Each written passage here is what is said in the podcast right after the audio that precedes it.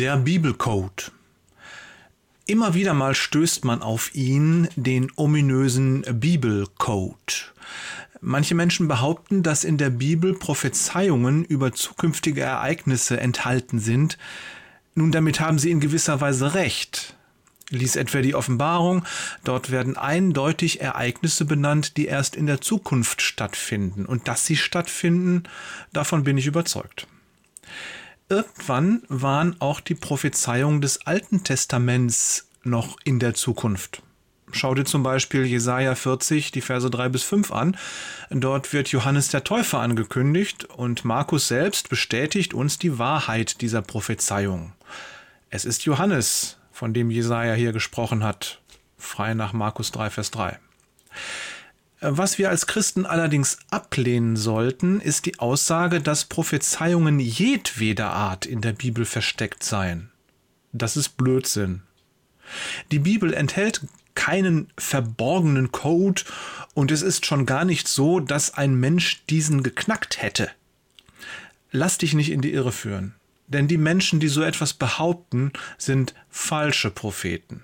Bewusst oder unbewusst beabsichtigen sie, dich von Gott wegzuführen. Ich komme auf dieses ganze Thema, weil mir gestern wieder mal so deutlich vor Augen stand, wie schnell wir verführt werden können. Auch mit biblischen Themen oder Themen aus dem Dunstkreis des Christentums, wie zum Beispiel dem Bibelcode. Es ist leicht, sich in die Randbereiche der biblischen Lehre zu flüchten.